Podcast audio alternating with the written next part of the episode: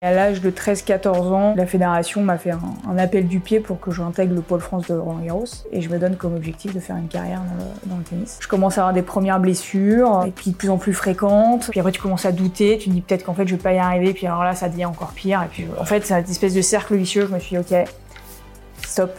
J'avais un besoin de m'éloigner de ce milieu-là. J'ai envie de découvrir autre chose quoi. Vraiment une ambition hyper forte de créer en fait une expérience unique de euh, la sortie du métro jusqu'à euh, son retour euh, en passant par l'avant-match, la fan zone, ce qui va se passer pendant la mi-temps. Je ne saurais jamais effectivement si j'avais continué mais je j'ai pas de regrets. Bonjour à toutes et à tous et bienvenue sur Storytellers, le nouveau podcast de Fast Story qui explore l'univers fascinant de l'expérience fan et du storytelling. Je suis votre hôte Jules Vigroux, marketing manager chez Fast Story et je suis ravi de vous accueillir dans ce podcast passionnant où nous interrogeons des grands acteurs du sport business, du marketing et de la fan expérience en général. Alors, préparez-vous à être inspiré et à découvrir des histoires fascinantes avec nos invités dans Storytellers, le podcast de l'expérience fan de Fast Story.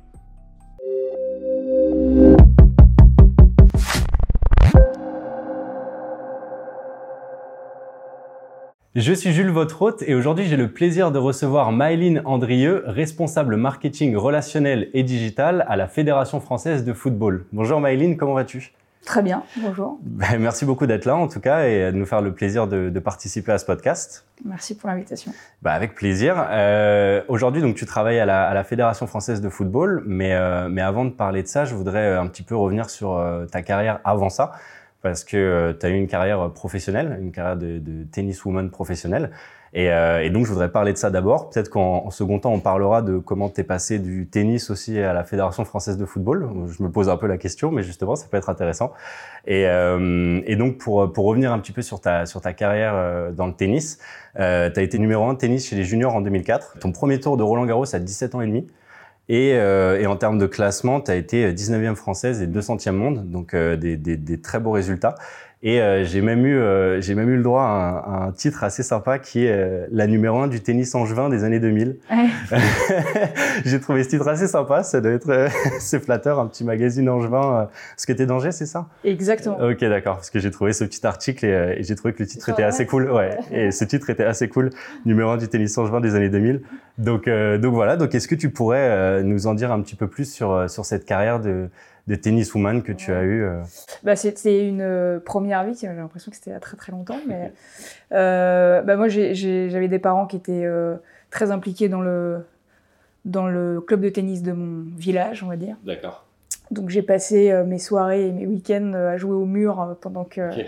mes parents géraient le club bénévolement. Et, et, donc rapidement, bah, voilà, de façon très naturelle, euh, j'ai commencé à être opérée au niveau départemental, régional.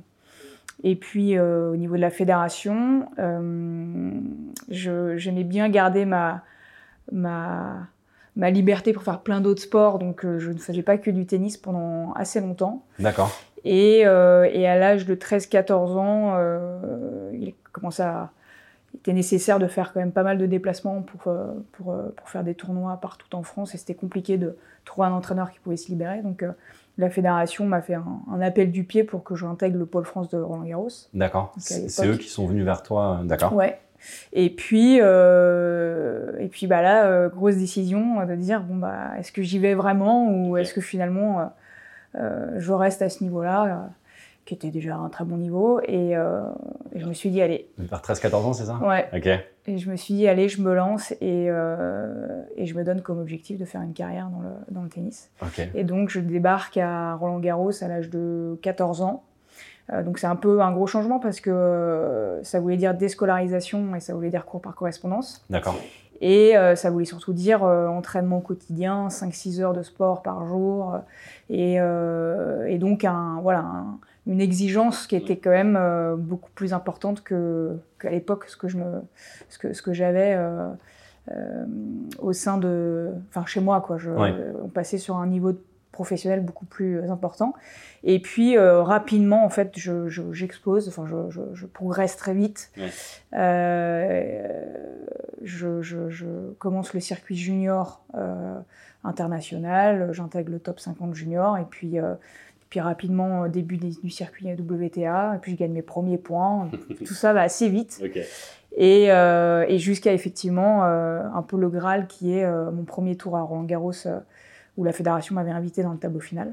ça devait être fou ça. Et ouais, ouais c'était quand même des émotions ah, assez folles et puis l'impression d'être de passer de l'anonymat parce qu'à l'époque j'étais quand même à part pour être vraiment les acharnés du tennis pas du tout connus.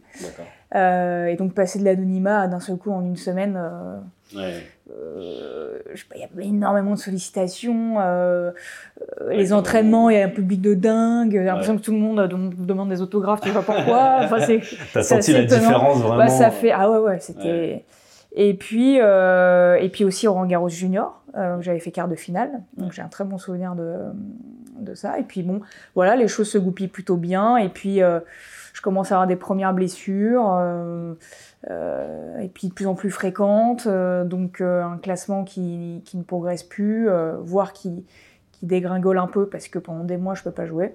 Et pourtant en gardant un rythme qui était qui était bah, qui était qui était extrêmement intense bien sûr, donc, donc je pense qu'à un moment donné il y a une période où mon corps il a il a accumulé de l'effort, de l'effort, de l'effort, de l'effort, avec un, on va dire une différence assez forte entre finalement ce que les entraînements que je faisais euh, à l'époque euh, euh, de façon un peu amateur et ce que j'ai ce que j'ai mis en place avec la fédération. Et puis la sensation que trop plein quoi. Mon corps ne n'arrivait plus à accepter cette dose d'entraînement. Et donc ça a été pas de grosses blessures, mais des, des blessures à répétition, des déchirures, des problèmes au poignet, des tendinites, des, des entorses, des. Bref. Ouais, on, va revenir là-dessus. et euh, voilà. et mais bon, donc c'est ma, effectivement, c'est ma première vie euh, où, euh, où j'en garde un souvenir remarquable, qui m'a fait gagner en maturité très vite. Ok. Et en fait, ce qui s'est passé aussi, c'est que donc moi j'ai intégré la fédération de l'âge de 14 ans à l'âge de 18-19 ans. D'accord. Et à l'âge de 18-19 ans, euh, j'ai pris la décision de un peu prendre mon envol et créer ma, ma propre structure. Donc euh, avec mes entraîneurs et d'avoir un peu plus de un peu plus de poids, on va dire, dans les décisions sur ma programmation, etc. D'accord. Et, euh, et, donc là, c'est une véritable structure à monter, avec des financements à trouver, avec la gestion bah, finalement de, bah, personnel parce qu'ils sont pas salariés, mais des personnes que tu dois payer. Oui. Et donc, en fait, avec du recul, une pression quand même supplémentaire mmh. euh, qui n'a certainement pas été neutre aussi dans euh, les blessures que, que j'ai pu avoir. Mais, euh, mais du coup, ouais, cette petite, on va dire, boîte à faire tourner. dont tu es l'actrice principale. Ouais. Et, et donc c'était hein. ouais, c'était assez intéressant. Ouais. Et puis, et puis en parallèle de toute cette carrière, bah, les études, parce que je m'étais euh, vraiment donné comme objectif de, de, continuer mes études en parallèle. C'était un, un objectif clair et j'avais besoin de cet équilibre. Ça me rassurait, en fait, de me dire, en fait, au cas où, j'ai toujours un bagage scolaire et donc je peux rebondir euh, facilement. Et c'était dans quoi euh, ces études? Et en fait, j'ai fait donc quand je suis arrivée à la fédération française de à la, à la au pôle France de Roland Garros, euh, j'ai passé mon bac parce que j'étais au, au collège, hein, j'étais en troisième. Donc j'ai passé un bac ES, euh, e euh, ça a été. D'accord. Ensuite, j'ai continué sur une licence, donc en correspondance. Et en fait, à l'époque, il n'y avait pas énormément de choix sur des, on va dire, des études post-bac autres qu'un peu BTS, quoi. Ouais, donc aujourd'hui, je sais qu'il y, y a, Dauphine qui propose des choses, il y a l'ESSEC, il y a Sciences Po, il y a pas mal de, avec la capacité pour les sportifs d'être vraiment flexibles mhm. sur euh, le, le, le, présentiel. et j'aurais adoré euh, avoir ces opportunités-là à l'époque, mais c'était pas le cas. Euh, donc j'ai fait, euh, j'ai passé une licence un peu très générale sur tout ce qui est communication des entreprises. Okay. Et, euh, et donc euh, ça jusqu'à euh, en fait j'ai pas perdu de finalement d'années de, par rapport à un étudiant D'accord, ok. Et ce qui m'a permis effectivement quand j'ai décidé d'arrêter ma carrière de rebondir et de repartir à l'école. D'accord, ok. Comme n'importe quel étudiant. Ça a été un, une transition assez assez hard mais c'est bien passé et, et voilà donc voilà un peu ma première vie. Ok, très bien. Une belle première vie en tout cas. Et justement, pendant cette première vie, c'était quoi un petit peu tes, tes objectifs euh, pour cette carrière professionnelle? Est-ce que tu avais vraiment ce grand rêve de devenir la meilleure tenniswoman? Est-ce que c'était un petit peu Enfin, voilà, c'était quoi tes objectifs à ce moment-là? En fait, quand, quand je prends la décision effectivement d'intégrer le Pôle France et donc bah, avec tout ce qui euh, tout ce que ça comporte. Hein. Donc c'est on quitte sa famille, on quitte ses amis, on se déscolarise, on est au CNED et on pense tennis, on mange tennis, on vit tennis. Et ta famille, ils étaient en, ils étaient en accord avec ça globalement. mon choix était le leur. Ok, ce qui est cool. Et donc j'étais vraiment, ça s'est fait euh, de façon très. Euh, C'était naturel. Ouais, sereine. Et, et, là, je me suis dit, ok, mon objectif, c'est que ce soit mon métier. Ok. Pour que ce soit mon métier, bah, il faut intégrer le top 100. Et c'est un peu la barrière enfin l'objectif, le premier objectif que tout joueur se, se, se, fixe, c'est bien le top 100 quoi. C'est le truc peu. Rentrer dans le top 100. Exactement. Donc ça c'était mon objectif et puis après je m'étais dit, euh, moi c'est un sport individuel mais j'adore euh, tout ce qui est championnat par équipe, j'adorais jouer quand même euh, au sein d'une équipe et donc je me suis dit le Graal c'est de pouvoir être sélectionné en Fed Cup quoi. Ok, d'accord. Et donc et donc de pouvoir hmm. faire des rencontres de Fed Cup et vivre ces émotions là en équipe. Ok. Et donc c'était les deux rêves que j'avais avec Roland Garros, bien, évidemment, en tant que Français, euh, qui restait euh, dans un coin de ma tête. Mais en fait, avec les, finalement, avec les invitations que la fédération donne aux joueurs, on avait la, possibilité de, découvrir l'expérience Roland Garros sans pour autant avoir être dans le top 100 ou, ou être euh, enfin en, faire sa, sa vie quoi. Tu veux dire parce que vous étiez invité bah, parce, que... oui, en fait en tant qu'organisateur, ils ont un certain nombre d'invitations et donc les jeunes espoirs profitent de ces invitations. Donc euh, moi j'ai pu vivre Roland Garros alors que j'étais pas du tout dans le top 100 parce que j'étais une jeune espoir euh, française. Donc je l'ai vécu, mais j'aurais voulu jouer Roland Garros sans invitation. Ouais, bien sûr. donc je l'ai fait en qualif. Mais je n'avais pas le classement pour le faire en tableau final. Donc ça. Ça reste un, un regret, mais c'est comme ça. Ok, d'accord. Et tu me disais, euh, tu me disais quand on, quand on s'est appelé un petit peu avant ce podcast que euh, quelque chose qui t'avait, euh, enfin en tout cas des anecdotes qui te revenaient souvent, c'était sur les voyages. c'était quelque chose que tu avais beaucoup apprécié pendant cette carrière de joueuse.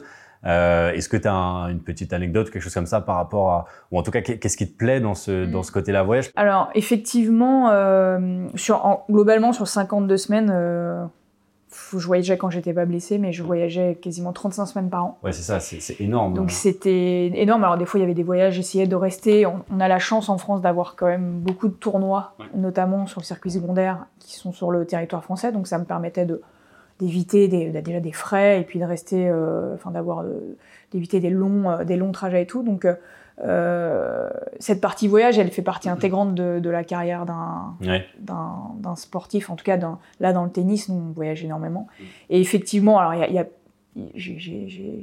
j'ai pu découvrir plein de pays, mais finalement, je les, on les découvre très peu parce que on est tellement focus sur le tournoi, sur la préparation, et puis une fois perdu, hop, on s'envole pour un autre tournoi, et ça enchaîne.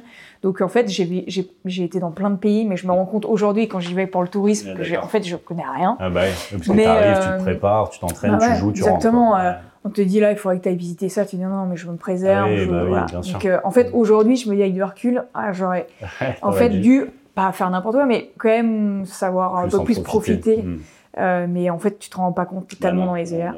Donc voilà. Et puis, et puis effectivement, après, il t'arrive des, il t'arrive plein de petites boutiques comme n'importe quel voyage. Et donc effectivement, j'ai un souvenir euh, de, d'un tournoi euh, où j'étais partie à Beyrouth au Liban, mm. où la situation là-bas, elle était plutôt plutôt calme, plutôt apaisé. Et en plein tournoi, euh, il y a eu le déclenchement d'une guerre civile qui a fait que euh, donc le tournoi a annulé euh, dans, la seconde, dans la seconde et là, aéroport de Beyrouth fermé. parce qu'ils avaient bombardé tout l'accès à l'aéroport, les frontières bombardées aussi, donc on ne pouvait pas sortir du, du territoire.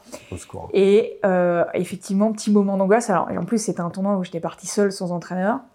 Et, euh, mais par contre, il y avait d'autres Françaises. Ah oui, ok. Donc on était un petit groupe de Françaises qu'on soutenait, on se disait, bon ok, euh, qu'est-ce qu'on... Vous étiez jeune, vous aviez 16, 16 Bah, je devais avoir euh, peut-être 18, 18 ah ans, ouais, 18, 19 ans. donc, euh, ah et donc on s'est retrouvés en fait à trouver un deal en fait avec un militaire qui nous proposait de, de, de, d'affréter un bateau de plaisance, quoi, d'une marina un peu privée, euh, pour rejoindre Chypre.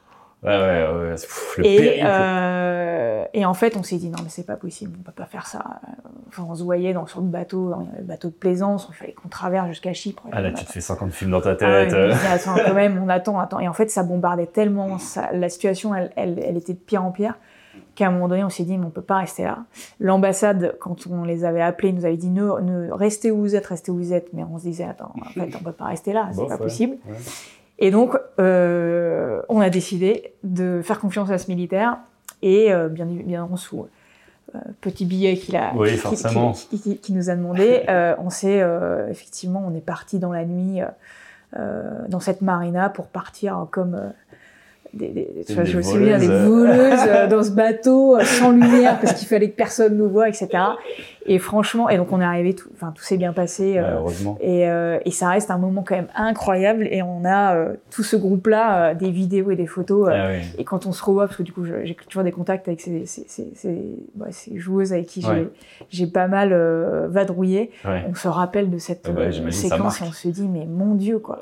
Mais mon Dieu. Oh l'angoisse. Donc voilà, c'est une anecdote parmi tant d'autres, mais celle-là, euh, je, je pas souviens comme si c'était hier. Ouais, elle est pas mal quand même. Elle est assez. euh, ouais, bah, c'était le début de guerre civile en soi là-bas. Exactement. C'était pas le. Fallait pas être à cet endroit-là à ce moment-là, Non. quoi. Mais Non. vous en êtes bien tiré. En tout cas, vous avez de la chance de tomber Mm. sur ce militaire. Euh, et intéressant en tout cas pour euh, pour revenir à, à, à, ta carrière, donc à, à la fin de cette carrière professionnelle, avant de faire la transition vers ta deuxième.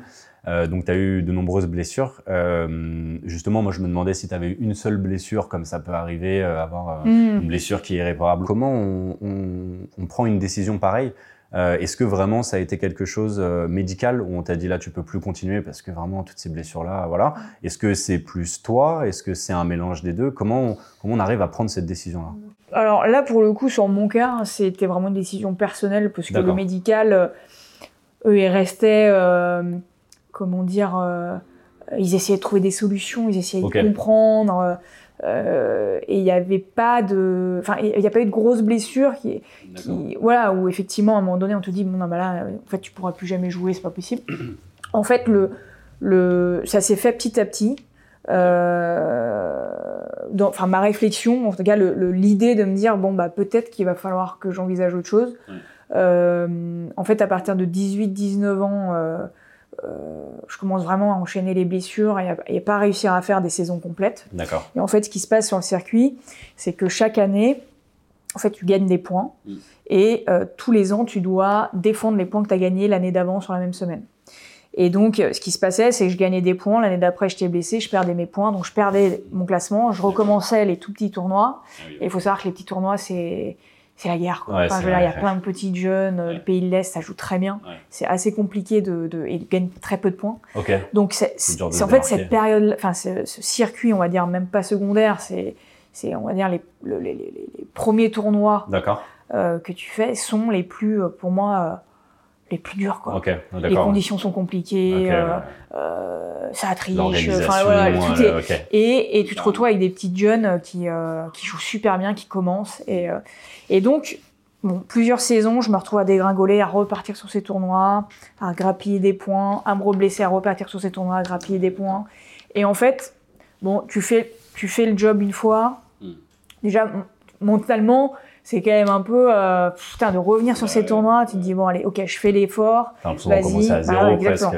Tu le re- je l'ai refait une fois, puis ça revient deux fois, puis en fait à un moment donné, même, même mentalement, je me suis dit mais j'ai même plus la force D'accord. Ok. euh, de, de le faire. Et puis le fait d'avoir euh, ouais, ces blessures à répétition, mine de rien, voilà, tu dois repartir dans ta rééduque, tu dois repartir dans tes, tes- tes phases d'entraînement pour retrouver une forme physique avant Ouais, de repartir. Le, le process il est quand même assez long.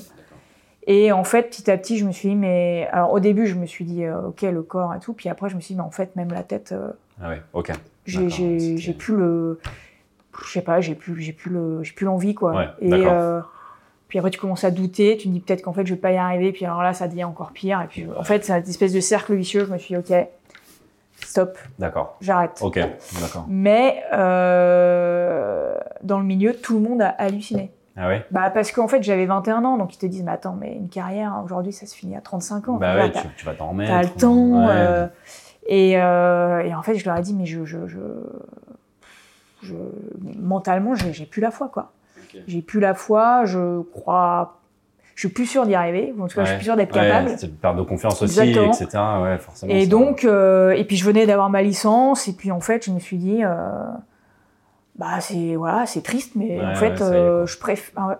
J'avais peur en fait de végéter, d'être là et de et d'être un peu aigri, enfin de me dire attends en fait, euh, donc je me suis dit en fait c'est le moment. Euh, voilà, prends ton envol ailleurs, c'est pas grave, euh, c'est c'est une déception parce que t'as pas réussi à, à, à, atteindre les objectifs que tu t'étais fixé, mais il y a plein de bons souvenirs et hop tu, tu rebondis, c'est pas grave quoi. Et donc et donc même s'il y en a plein qui ont essayé de me convaincre de de, de, de, continuer de persévérer. J'ai, moi, j'ai, ouais, j'avais décidé. Enfin, quand j'avais décidé en fait dans ma tête, euh, je me suis dit, mais en fait, euh, non. Après, c'est beau qu'il y ait des personnes qui essaient quand même de te retenir et qui essaient de te redonner cette euh, flamme-là, cette envie. Parce que là, maintenant, je, je, revois aussi régulièrement, parce que j'ai toujours des contacts dans le tennis, et je revois bah, mes précédents entraîneurs qui me disent, mais quel gâchis, comment t'as pu ah arrêter si tôt Et parce que, en fait, ce qui se passe, c'est qu'aujourd'hui, je vois des joueuses avec qui, bah, que, que je rencontrais souvent dans les tournois, qui sont qui sont top 10, top 20, enfin voilà, qui sont. Donc ils n'arrêtent pas de me dire, mais t'imagines, t'aurais peut-être pu. être là. Hmm. Mais je dis, mais ouais, mais en fait avec des si, ouais, bah, bien sûr, bien sûr. Moi je. je... C'est toi avant tout aussi. Ouais, c'est ça. Je. C'est comme ça. j'ai fait ce choix. Je ne saurais jamais effectivement si j'avais continué, mais je j'ai pas de regrets. Oui, c'est ça. Aujourd'hui, euh, on en a parlé un peu en amont, mais justement, tu me disais qu'aujourd'hui, tu es libre d'en parler, ah tu vis globalement bien, tu t'es reconverti. Aujourd'hui, tu as l'air heureuse dans ce que tu fais. Ouais, j'ai pas de.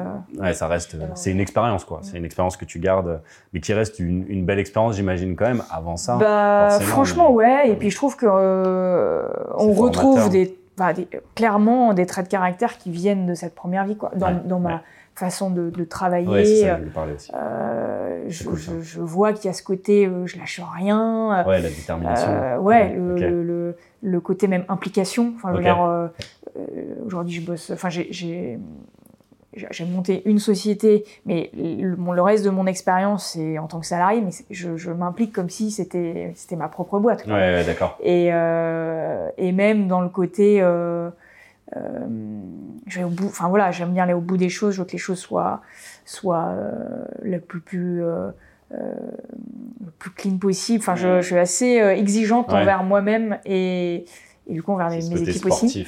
Mais je pense que c'est lié à ça, quoi, à cette discipline que que qu'on m'a inculquée et qui est devenue en fait quelque chose d'assez naturel et qui, je pense, euh, j'ai gardé aujourd'hui au quotidien dans, dans ma carrière, euh, dans ma deuxième vie professionnelle. Dans ta deuxième vie. Et, euh, et cette, justement, cette transition vers cette deuxième vie, euh, là, on va essayer de parler un petit peu plus de ça. C'était quoi un petit peu les, les gros challenges de cette, de, cette, de cette transition? Alors, forcément, il y a le, il y a le côté de passer d'un milieu de sportif professionnel à travailler dans un bureau, etc. Il y a ce côté contrainte.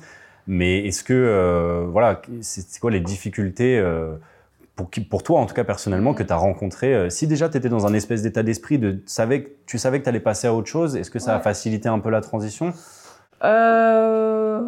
En fait, c'est clairement l'inconnu parce que moi j'avais passé du coup mes dernières années à me dire je serai joueuse. Ouais voilà, penser tennis, etc. Et là, de me dire, euh, mais je sais, en fait, je savais pas ce que je voulais faire. Ok. J'avais une licence, mais voilà, qui était hyper globale sur tout ce qui est management, communication, tout. Je savais pas du tout ce que je, je vers où je voulais aller. Le fait, quand même, euh, avec du recul, euh, euh bah, t'es un peu sur le devant de la scène. sais, tes amis, ta famille, c'est quand même le truc. tu vois, tu joues à Roland Garros. Et en fait, tu passes complètement dans l'anonymat. Et en fait, euh, euh, même si moi, je suis pas, euh, c'est pas quelque chose qui me, qui est important pour moi, mais quand même le, ouais, c'est, c'était assez bizarre. Quoi. Ok, d'accord. Et moi, ce qui m'angoissait, c'était juste le fait que je, je, je, je, savais pas ce que je voulais faire, quoi. Je, et puis en fait, je, comme j'avais jamais mis un pied en entreprise, je savais pas vraiment ce que j'aimais. Donc voilà. Et puis le deuxième truc, c'était bah, revenir à l'école. Mm. Parce que moi, en fait, j'ai jamais eu une vie d'adolescent, euh, de jeune comme les autres. Donc, je me suis dit, mais il va y avoir un décalage. Euh, est-ce que je vais réussir à m'intégrer ouais, euh, enfin, Tu un peu l'angoisse de me dire, attends. Quand on arrive et, au collège. Euh, et, euh, et, donc voilà, donc c'était un peu les, les, les, peurs que je pouvais avoir. Et en fait, ça s'est assez bien passé parce que Quand j'ai eu ma licence, euh, en fait, j'avais, enfin, j'avais postulé, j'avais déposé des dossiers pour intégrer. Euh, il y avait l'ESSEC qui avait un MBA spécifique avec euh, un master spécialisé avec euh, des places pour les sportifs de haut niveau. D'accord. Et en fait, quand j'ai candidaté, il y avait, c'était l'année où il y avait plein de sportifs qui candidataient et donc il y avait que deux places. Et Oula. donc j'ai pas été choisie, j'étais dégoûtée. Merde, ok. Et j'avais posé, enfin un dossier aussi à l'EM Strasbourg pour intégrer un MBA en, en management des organisations euh, en Europe. Ok. Et donc là, j'ai été, euh, j'ai été prise. Et en fait, quand j'ai pris ma décision, la rentrée, elle se faisait deux mois après, quoi. Donc j'ai, Ah même pas eu le temps de trop cogiter. J'ai intégré le, le MBA. Et en fait, ce qui s'est vachement bien goupillé, c'était euh, le fait que euh, euh, donc il y avait un tournoi à Strasbourg, tournoi WTA, qui était organisé par la fédération et qui a été racheté par une structure, une agence qui s'appelle Quarterback, Ouais. qui est une agence privée. Et en fait, quand ils ont racheté le tournoi, Quarterback, ils cherchaient à monter une équipe. Et ça, ça correspondait avec moi, mon entrée au MBA de Strasbourg. Et mon MBA, ils m'ont demandé de chercher un stage. Ah oui, donc Et la en fait, je, ah ouais, je prends contact avec euh, le PDG de l'agence, qui est un ancien tennisman. En plus Ouais, ok, trop Donc tout bien. de suite, à Tom Crochu. Et là, il me dit, mais attends, je, je cherche à monter une équipe, il me faut quelqu'un qui connaisse le milieu, Ah etc. ouais, trop bien. Et donc j'avais trouvé mon stage, j'avais trouvé mon l'école, etc. Tout se goupillait bien. Et en fait, du coup, rapidement, euh, voilà, je- j'étais repartie dans un nouveau projet. euh, donc j'ai pas eu un temps euh, trop long où il se passe rien, Où je me pose plein de cogites, ou- questions, ouais, je sais pas. D'accord. Donc, euh, donc finalement, la transition s'est faite assez euh, bien et, et j'ai eu beaucoup de chance sur effectivement l'alignement des planètes. C'est ouf. C'est trop ouais, bien. ouais, ouais. Et, Ça, c'est trop bien.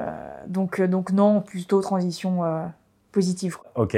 Et, et si, cette, euh, si cette transition, elle n'avait pas été euh, aussi facile, entre guillemets, est-ce que tu es accompagné dans ces moments-là en tant que sportive euh, sans, sans donner de nom ou quoi que ce soit, mais est-ce que, est-ce que euh, les personnes qui, qui t'accompagnaient justement à l'époque où tu étais sportive t'aident dans ta reconversion ou est-ce que tu es vraiment livré à toi-même et c'est un peu à toi de te débrouiller Bah, à l'époque, euh, il y avait quand même pas beaucoup d'accompagnement. Ok. Euh, D'accord. Oui, en parlant à l'époque, aujourd'hui. Bah ouais, plus, aujourd- mais- aujourd- en fait, franchement, aujourd'hui, le- l'après-carrière, elle est quand même euh, beaucoup plus. euh, euh, c'est un sujet qui est beaucoup plus pris en main, je trouve, par les fédérations et même par des structures autres. spécifique. Exactement, qui sont spécialisées dans l'accompagnement et la reconversion. Donc ça va de euh, bilan de compétences pour savoir euh, ce, que tu, ce que tu aimes, ce que tu aimes moins, euh, préparer ton CV, comment valoriser ton, ton expérience, Ouais. jusqu'à bah, t'accompagner avec une mise en relation avec tout un Un pôle de- d'entreprise. D'accord. Euh, moi à l'époque, euh, c'est- enfin ça, quand je dis à l'époque, j'ai l'impression d'avoir 80 ans. Mais euh, On- on comprend, non, il y, en avait, il y, avait, il y avait franchement pas grand chose. Ouais. Et, euh, et au final, c'est pas non plus quelque chose où j'ai été, où j'ai beaucoup cherché parce qu'en fait, bah, ça s'est goupillé moi assez bien et à aucun moment je me suis sentie euh, vraiment en me disant merde, je, je sais, je, là j'ai besoin d'aide quoi. Ouais. Ça c'est plutôt euh, donc euh, donc voilà, mais c'est vrai que c'est un c'est un sujet qui me tient pas mal à cœur et j'ai en fait quand quelques années après ma reconversion etc j'avais rencontré plusieurs personnes qui souhaitaient monter des boîtes dans ces dans ce secteur là et et, et c'est des sujets ouais, qui me bah, qui, qui, qui me parlent parce que Ouais. parce que j'ai été Bah oui, confrontée au, t'es au sujet quoi Ouais, Donc, ouais. euh, Oui, c'est des choses que tu n'avais pas forcément toi à l'époque, donc euh, Ouais. forcément, euh, pour d'autres athlètes, ça pourrait être Mm. intéressant. Et justement, est-ce que tu as des, t'as des projets un petit peu euh, qui sont en, en rapport avec cette ancienne carrière ou euh, est-ce que tu as des, envies? Parce qu'aujourd'hui, tu à la Fédération française de football, euh, on va en parler juste après, mais est-ce que euh, tu as encore certaines attaches avec le monde du, du tennis? Est-ce que tu participes encore à des événements? Ou est-ce que c'est des, des projets futurs pour toi de, de te réimpliquer dans ce milieu-là? Alors euh, Pas forcément tennis, mais... ouais, ouais. en- Alors, en fait, tennis, ce qui s'est passé, c'est quand j'ai terminé ma carrière, donc j'ai fait partie de l'organisation du WTA, du tournoi. WTA de Strasbourg, pendant quasiment 7-8 ans. Et euh, donc j'ai gardé un- forcément un pied, euh, même j'étais complètement dedans, voilà, dans le milieu, j'ai gardé contact avec les joueuses parce qu'elles venaient jouer au tournoi. Ouais. Euh, J'allais dans certains tournois parce qu'il fallait que je regarde un peu l'organisation, etc. Donc clairement j'étais, euh, on va dire, de, de, de, de- de l'autre côté du décor, mais toujours dans le tennis. Et en fait, j'avais un besoin de m'éloigner de ce milieu-là parce que euh, j'ai envie de découvrir autre chose, quoi. D'accord, ok. Et, et, et, je suis contente d'avoir découvert autre chose. Alors après, on parlera des différentes euh, expériences que j'ai pu avoir, mais je, suis, je suis contente ouais, d'avoir découvert autre chose. Euh, après, est-ce que je reviendrai dans le tennis? Peut-être, et, et, forcément que j'ai une appétence particulière, mm. mais, euh, mais c'est pas forcément un objectif. D'accord. Et, euh, et après, est-ce que je garde encore des contacts? Bah, euh, Oui, oui, avec plein d'anciennes joueuses. Tu vas toujours aux grands événements quand même Tu vas Roland Garros, tout ça Alors, Roland Garros, ça fait 2-3 ans que je suis pas allée. Ah. Euh, mais, euh, mais oui, je, en fait, je garde contact euh, avec, avec plein, de, plein de joueuses de mon époque et, et puis je regarde beaucoup les résultats. Oui, tu suis toujours, toujours piqué quand même par ce sport. ok, d'accord.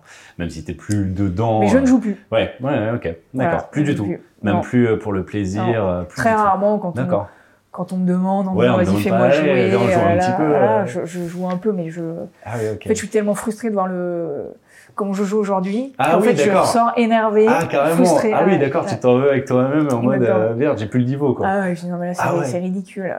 Ah oui, d'accord. Donc, euh, donc c'est pas un, un, vrai plaisir quoi. D'accord. Mais, euh, ah oui, mais par contre, oui, je regarde. Euh, Ouais, je regarde beaucoup de matchs, j'adore ça. Toujours passionné, mm. autant à, ce niveau-là, quoi. Plus en tant que joueuse, mais en tant que en tant que spectatrice, quoi. Exactement. D'accord.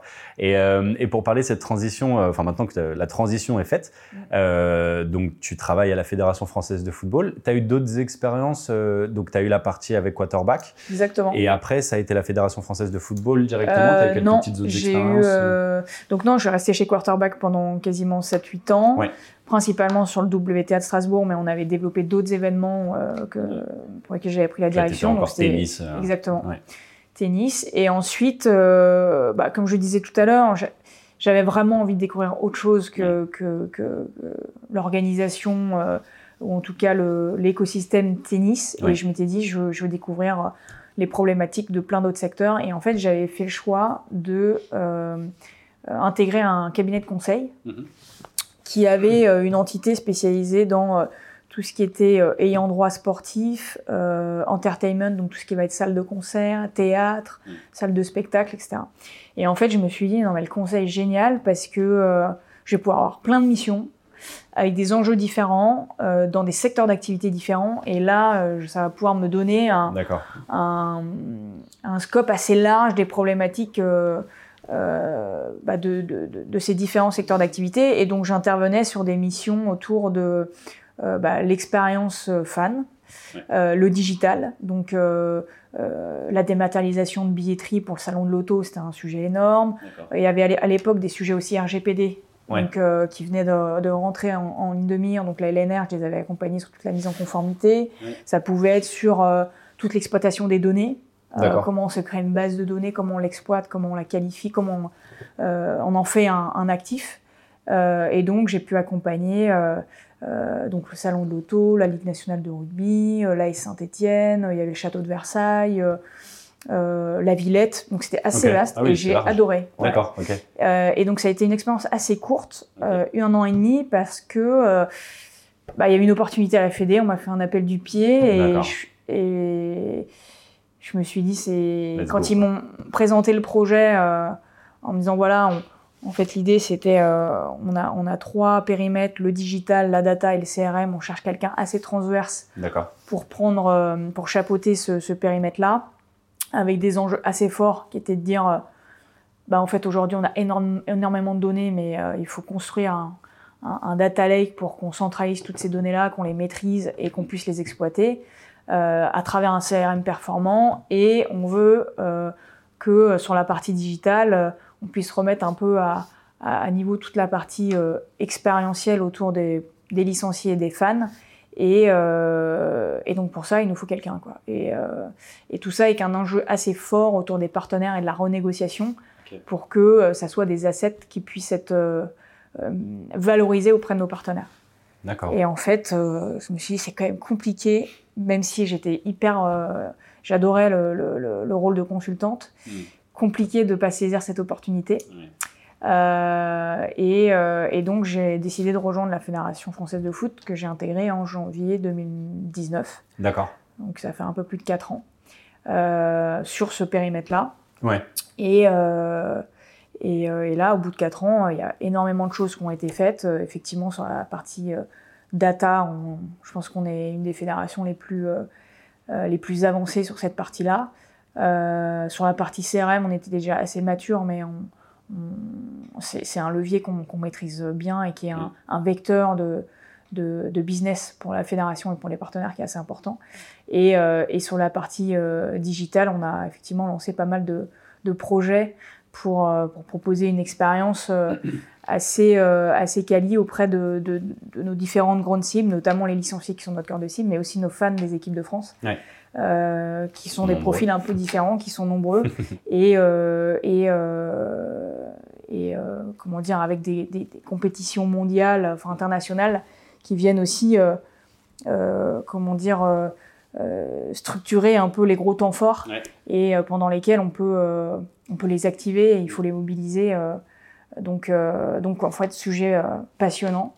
et, et puis dans, une, dans la plus grosse fédération sportive de France, donc, bah donc avec des, des, moyens qui sont intéressants et des grosses ambitions. Donc, donc, donc c'est top. Trop bien. Je, m'éclate. ça se voit en tout cas, à l'air, c'est trop bien. C'est une belle transition en vrai, parce que c'est pas toujours facile forcément, j'imagine, pour un, sportif ou une sportive de, se reconvertir ou quoi que ce soit, mais de d'en plus euh, être autant épanoui euh, donc, dans un sport comme ça, c'est assez. Euh, ça donne envie en tout cas, mm. c'est cool. Et tu sais que nous, chez, chez Fast Story, on parle beaucoup de, de, fan expérience. On, est, on est très axé là-dessus. Est-ce que tu pourrais me donner pour toi quels sont les, les éléments qui font qu'une expérience fan est, est réussie? À tes yeux bah, ou est mémorable Le côté, euh, moi je pense que c'est le côté euh, émotionnel quoi. C'est euh, qu'est-ce qui va faire qu'on va provoquer une émotion chez toi et qui va qui va finalement que tu vas que tu vas garder longtemps et qui va te permettre d'avoir un très bon souvenir de ce que tu as vécu. Donc pour moi l'émotion est au cœur de, de, de, ce qu'on va proposer. Alors ça peut être une émotion au stade, mais ça peut être une émotion complètement décorrélée d'une expérience au stade. Euh, et après, euh, euh, ce qui est super important, c'est finalement d'avoir un parcours, alors que ce soit d'achat, de, d'expérience, de, d'un spectacle, etc. Mais c'est finalement d'avoir un parcours fluide où tu accompagnes le, fan tout au long de son, bah, de son parcours d'achat ou sa venue au stade et que tout ça soit. Hmm. Non, mais tu vois, qu'il n'y ait pas sans encombre et que et, en rajoutant un, côté euh, hors du commun un petit peu, Et nous, en fait, côté Fédé, le, gros enjeu qu'on a, c'est quand même euh, euh, ce côté innovant, ce côté on doit surprendre sans cesse le fan avec des expériences bah, qu'on va retrouver, qu'on ne va pas retrouver bah ailleurs. c'est ça, ce côté hors du commun. Et, et, et, je sais que côté, il y a une équipe qui gère toute la partie stade il y a vraiment une ambition hyper forte de, de, euh, euh, de créer en fait une expérience unique euh, de la sortie du métro du, du, fan jusqu'à bah, son, son, retour en passant par l'avant-match, la fan zone, ce qui va se passer pendant la mi-temps. Hmm. Et il y a des. ouais, la barre, elle est assez haute, en tout cas en termes d'exigence de, au sein de la fédération sur ce, sur ce sujet-là. Et euh, bah, ça, c'est super intéressant. Et justement, comment vous, comment vous faites euh, pour, euh, pour maintenir, enfin pour continuer à activer les fans tout au long de l'année quand on sait que justement les équipes nationales n'ont pas des matchs tout le temps et la saison est assez décousue comment on arrive à gérer ça Ouais, c'est vrai que c'est un, un, vrai sujet. alors sur la partie, on a, on a, pas mal de cibles, mais sur la partie effectivement fan équipe de France, parce qu'on n'est pas, on n'est pas comme un club où effectivement il y, y, a des matchs toutes les semaines et finalement on peut les animer assez régulièrement. Forcément, pendant la Coupe du Monde, j'imagine que c'est plus facile déjà. Exactement. Mais, euh, euh, c'est vrai qu'on a, c'est assez. Euh, enfin, il y, a des périodes en fait assez creuses. Et alors aujourd'hui, nous, on, travaille. Donc forcément, quand il y a des rassemblements équipe de France, que ce soit les A, les féminines, les espoirs, on a activé tout un tas de d'assets, en fait, de leviers pour euh, activer cette base de fans et, euh, et aussi les qualifier. Parce qu'on a quand même un enjeu de savoir euh, qu'est-ce qu'ils aiment, qu'est-ce qu'ils, est-ce qu'ils suivent l'équipe de France tout le temps ou uniquement sur les grosses compétitions pour ajuster aussi la façon dont on va s'adresser à eux. Mm. Donc on va sur la partie CRM, on a des plans relationnels à chaque rassemblement des A et des, et des féminines pour leur mettre en avant toutes les informations autour de, des prochains matchs, des statistiques, tous les contenus vidéo qui, peuvent, qui, peuvent, qui peuvent visionner sur les coulisses. On, a, on, a, on a la chance d'avoir toute une équipe de, GRI, de GRI au sein de la Fédé qui produisent des contenus, mais quand tu es fan, tu adores parce que tu vois ce qui se passe effectivement euh, euh, hors match, donc euh, au sein de Clairefontaine, etc. Donc c'est génial. Donc là, il y, a, y, a, le CRM qui est activé et on a une application qui est dédiée, qui est une application dédiée aux, fans équipe de France, qu'on anime tout au long de l'année, mais effectivement avec un traitement éditorial particulier au moment des rassemblements. Et finalement, quand on met bout à bout les rassemblements équipe de France A, équipe de France féminine, les grosses compètes, etc., on, a un calendrier qui est finalement assez, euh, assez chargé. Et donc cette application, elle a pour but de centraliser en fait toutes les actus, toutes les vidéos, euh, qu'on peut euh, produire euh, au sein de la Fédération française de foot. D'accord. Euh, on a toute une partie engagement, donc avec notamment euh, Fast Story où on crée des jeux et, et, et l'idée c'est de pouvoir les animer. Euh, ses fans. Euh, une notion aussi de prono avant chaque match, de quiz euh, qu'on génère pour faire aussi connaître les statistiques de l'équipe de France, des adversaires, etc. Et, et avec un lien avec avec toute notre partie un peu e-commerce. et on a rajouté il y a peu un, un, module un peu spectateur pour permettre aussi aux fans qui se rendent au stade de pouvoir les accompagner dans leur venue à travers euh, bah, toutes les informations pratiques autour des stades, où est-ce qu'ils vont pouvoir trouver la fan zone, les animations, euh, enfin toutes les informations pratiques qu'on peut retrouver autour du, autour du match. Et euh, c'est quelque chose de très complet quand même. Ouais, donc en fait les fans aujourd'hui, en fait nous on a plusieurs enjeux, c'est un les capter. Ouais. Une fois qu'ils sont captés, euh, pouvoir identifier qu'effectivement ils ont envie de recevoir des informations des des équipes de France et si oui, des deux ou pas. Et une fois qu'on a ça, effectivement, il y a à la fois plan relationnel, euh, l'application qu'on pousse quand même beaucoup, euh, et puis tout ce qui va être notification, etc., pour animer l'application. Euh, mais mais c'est un c'est forcément un segment qui est parmi les, les prioritaires chez nous avec, avec les licenciés. Quoi. D'accord. Et l'application s'appelle MyFFF Alors non, l'application c'est l'application équipe de France. Ah. MyFFF c'est une autre application, ah, mais qui est plutôt euh, destinée à, euh, on va dire, tout le, tout le foot amateur. Ah, c'est ce qui va te permettre en fait d'avoir les résultats de n'importe quel match sur le territoire français, de mettre tes équipes en favori, de recevoir les résultats de ton équipe favori, etc. Euh, et des compétitions FFF. Donc tout Coupe de France, des Arkema, tout ça c'est MyFFF.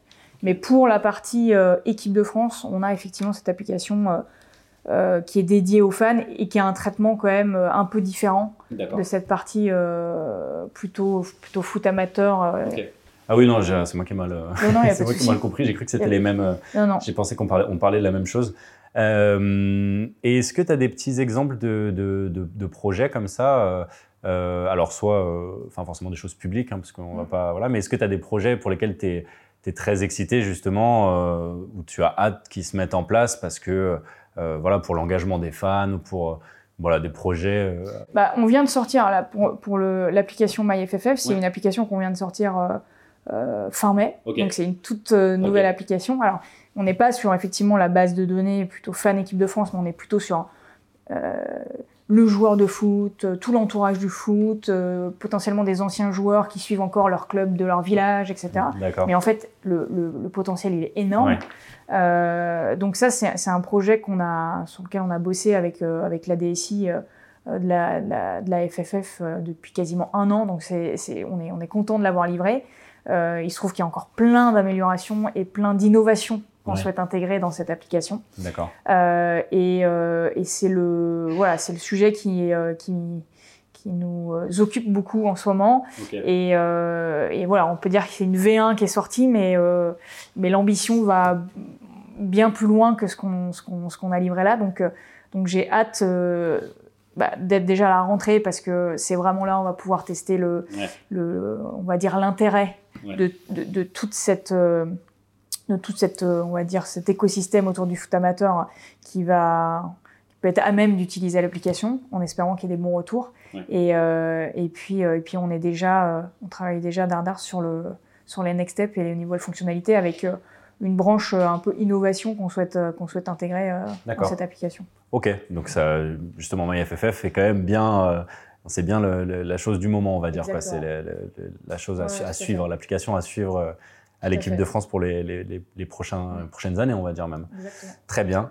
Euh, et est-ce que tu aurais une petite, euh, est-ce que tu aurais une petite histoire, une petite anecdote à nous partager peut-être sur euh, sur un de tes moments, bon alors soit à la Fédération française de football, soit peut-être plus avant chez Quarterback, mais qui va un petit peu, qui, qui va illustrer un petit peu l'impact que le sport peut avoir sur les gens. Euh, donc ça peut être une expérience que tu as vécue ou une expérience que vous avez fait vivre euh, ou quoi, mais est-ce que comme ça, tu as une petite anecdote qui, qui te rappelle ça?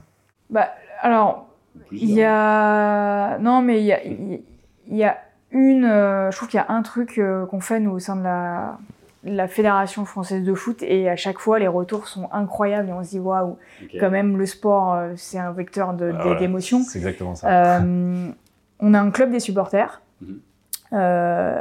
Qui permet en fait vraiment aux, fans, euh, aux très gros fans des équipes de France de pouvoir s'abonner, adhérer au club des supporters. Et euh, ça leur permet en fait de de- d'accéder à, la tribune des supporters, puisque finalement, euh, aujourd'hui, à chaque fois que l'équipe de France joue à domicile, il y a une tribune des supporters où il y a toute un- une ambiance particulière euh, grâce à, à des- aux assauts de supporters et aux, et aux abonnés. Et ils ont aussi accès à des opérations Money Can Buy. Et dans ces opérations un peu Money Can Buy, il y a notamment, euh, lors des rassemblements d'équipe de France A, la possibilité d'assister à des entraînements, à un entraînement avec l'équipe de France, cool. euh, d'avoir une, une- une séance d'autographe, et même pour les, les jeunes, donc parce que dans le club des supporters, il y a une partie junior et une partie adulte. Et la partie junior, ce qui est hyper sympa, c'est que on a mis en place la possibilité d'être un, un reporter le temps d'une après-midi Ah, à Clairefontaine et d'interviewer les joueurs d'équipe de France. Ok, c'est super Donc ils ont cool. ça et ils peuvent aussi euh, accéder en bord terrain avant un match. Et euh, de pouvoir vivre l'échauffement en bord terrain. ça trop stylé. Et franchement, euh, c'est c'est des expériences quand même folles pour les Ah gamins. bah, bah. Euh, et on a toujours des retours euh, Ouais, de fous, de fous. les parents qui doivent être comme exactement. des fous aussi, les enfants. Et franchement, c'est c'est ouais, c'est assez sympa de voir le, le, le- le- les yeux euh, briller de ces gamins Ah euh, ouais, euh, devant leurs idoles et tout. Et c'est même en, en termes de de- de- d'OP, c'est des OP super super sympas à organiser quoi. Bah trop bien, c'est c'est- c'est exactement ça, c'est exactement ça ce que je voulais savoir. Petite question de la fin alors, est-ce que tu pourrais nous donner un petit top 3 de, de- des meilleures expériences que toi tu as vécues en tant que fan, euh, qui ont été le plus mémorables pour toi? Euh, oui, oui, oui. Bah il y en a une euh, assez récente, hein, qui est euh, la finale, euh, la dernière Coupe du Monde au Qatar, euh, France-Argentine. Mm. Euh, Petit billet qui est juste là. là. Exactement, que je garde et que je vais encadrer à la maison. Mais, euh, bah, c'était une expérience. Alors, l'issue n'a pas été celle qu'on imaginait, mais c'est une expérience que j'ai pu vivre avec tous les collaborateurs de la Fédération Mm. française de foot. Donc, franchement, euh, expérience dingue. Tout le monde a été invité. Euh, exactement. Ouais, ok, c'est La fédération a invité tous Wow. les salariés pour assister à la finale, donc Wow, c'était fou. quand même. euh, c'était dingue. Ouais. Euh, donc, déjà, je trouve le- la première chose, c'est d'aller vivre une finale de Coupe du Monde avec les collaborateurs avec qui on bosse à l'année. Je trouvais le, le- euh, voilà, un sentiment un peu Ouais, particulier, sûr. c'était c'était vraiment super. Euh, le deuxième, c'est le match, quoi Ouais, ouais. complètement dingue. Ouais. Et alors là, je me sou- j'ai encore les images de nous dépiter à la mi-temps en se disant mais, mais comment c'est possible? C'est pas, enfin, c'est pas possible, on va pas repartir comme ça, etc. En se faisant chambrer par les Argentins qui étaient quand même plus que limite. Et, euh, et là, d'un seul coup, le, le renversement, quand en se disant mais il peut rien nous arriver, on était, on était hystériques. Et ce, ce coup de massue à la Cette fin. fin, ouais, cette fin. ouais. Donc ça, c'est franchement, ça restera un moment euh, dingue où tu te dis quand même le sport. euh, Ouais, je pense que beaucoup de Français ce jour-là, même qui sont pas très fans de Ouais. foot, ont dû. euh, Ouais. Alors en plus le vivre là-bas Ouais, euh, au ouais, stade. donc là, Ouais. ça a été vraiment une belle expérience. Ouais. Euh, Et, et ce qui est marrant, excuse-moi, je te coupe Mm. pendant cette expérience, mais ce qui est assez marrant, c'est que justement, c'est une expérience euh, qui aurait pu mal se passer parce qu'on a perdu, mais qui au final, de par l'ambiance, de par ce que tu as vécu, de par toute l'émotion et tout, au final, tu le classes comme une de tes plus belles expériences. Donc c'est assez. euh, Ouais, parce qu'en fait, avec du recul, on se dit, mais c'est le match, il est historique. Ouais, on a vécu. euh, euh, et en fait, même à la fin du match, honnêtement, tout de suite, à, tout, enfin, à chaud, là, on va dire dans les minutes qui suivent, là, on est vraiment dépité. quoi. ouais, et là, facile. et en fait, après, on repartait tout de suite, on allait à l'aéroport et, et on a cessé de, de ressasser le match, d'échanger entre nous et tout. Et on s'est dit, mais, mais ce qu'on a vécu, c'est Ouais. fabuleux, quoi. Donc, euh, donc j'en garde un, quand même une, euh, une belle expérience. Et en fait, ce qui est super frustrant, c'est que euh, bah, il y, a, y, a, y a- il y a des collaborateurs qui ont vécu la finale en Russie. Ouais. Et donc, ils comparent à chaque Ouais, fois en disant. Et là, c'est sûr qu'avec la victoire, etc., ça- la- oui, l'après-match c'était pas la est différent. chose. Bah oui. Mais, euh, mais pas de. Enfin, oui, je, je le classe encore comme un. Ouais, comme un top. Ah euh, ouais, comme un. C'est bête, t'es arrivé euh, un an en retard Exactement. euh, à la Je suis arrivé six mois là. après. Six mois après, ah les boules quand même. Ouais. Mais euh, J'avoue que j'aurais. Ouais, la Russie, ça, là, ça ça. devait être sympa aussi. Hein. Et Donc, ça, c'est effectivement euh, expérience qui est assez récente que, que je. qui restera que- grave. qui restera euh. Et en fait, j'en ai vécu une autre, mais qui date d'il y a un petit moment. Mais ça m'a marqué parce qu'en fait, je commençais à travailler dans l'événementiel chez Quarterback. Ok. J'étais à Miami pour des congés et euh, j'ai été voir un match de, des Dolphins, Ouais. donc de, de Football foot américain. Mhm. Et là, je me suis dit, waouh, on est dans une autre dimension. Euh, je, tu vois, je commençais dans ce milieu-là. Moi, j'avais une expérience juste en tant que joueuse parce que j'ai participé à des tournois. Mais là, je- la taille du stade, c'était un truc de dingue. Le, le- le- ils étaient sold out. Les gens ils étaient là depuis des heures. Euh, les, les animations, il y en avait partout. Enfin, je me suis dit, mais c'est quoi ce. À l'américaine, Voilà. Et, Ouais. et là, j'ai pris une claque en me disant, mais. oh, mais, euh, mais comment c'est possible euh, Parce que moi, je suis assez fan de sport et, et pour le coup, j'avais été quand même voir les matchs de foot et tout en France, quoi. Et là, je me suis dit, mais euh, Rien à voir. rien à voir. Et, euh, et je suis rentrée, je me suis vraiment la claque Ah de. Fallait s'en mettre quoi. Ouais. non, mais là, en me disant, euh, mais il y a un monde d'écart entre. Ouais, on est en retard presque. Enfin, entre mais même entre les quoi. moyens, entre les Ah oui, ouais. infrastructures. Enfin, je veux dire, euh, c'était comme si c'était une finale, enfin, même, euh, c'est même encore, mais une énorme finale de, je sais pas, d'un euro. euh, Ouais, et, et, euh, et ça m'a, euh, enfin là, je, mon œil un peu de débutante dans ce, dans ce milieu-là, je m'étais dit, euh, c'est c'est Ouais, la un, claque. ouais, un autre monde. Donc ça, ça m'avait quand même euh, pas mal marqué. Mm. euh, comme, euh, enfin voilà, ça reste un, un événement euh, que- dont, je me souviens alors que c'était il, y a- il y a- il y a des années quoi. Ouais, parce qu'ils sont, ils sont, ils sont très forts là-dessus. On en a, on en a pas mal parlé avec euh, notre premier invité sur le podcast, qui lui a fait un tour d'une trentaine de stades, Ouais. Benjamin Romegou, Mhm. je sais pas, voilà. Et, euh, et on en a pas mal parlé avec lui, et, et moi aussi pour avoir, euh, pour avoir passé un petit peu de temps là-bas, avoir fait quelques, quelques stades et quelques expériences un petit peu sportives.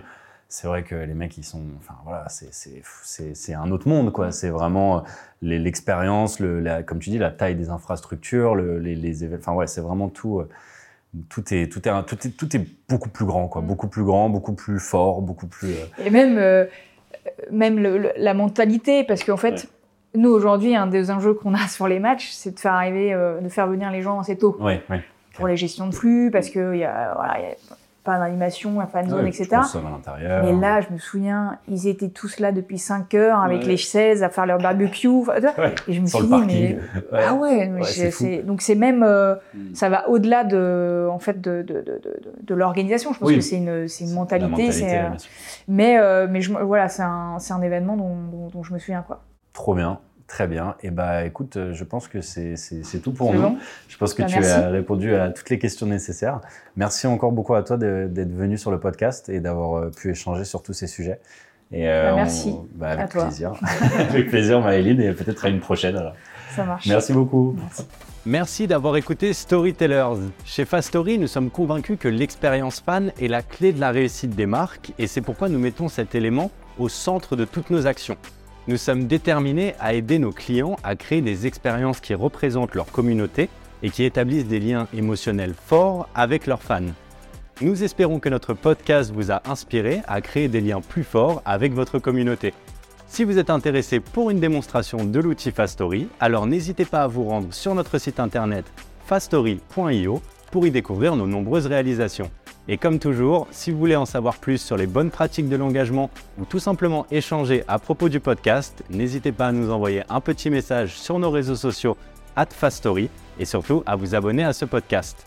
Merci encore de nous avoir écoutés et à bientôt sur Storytellers.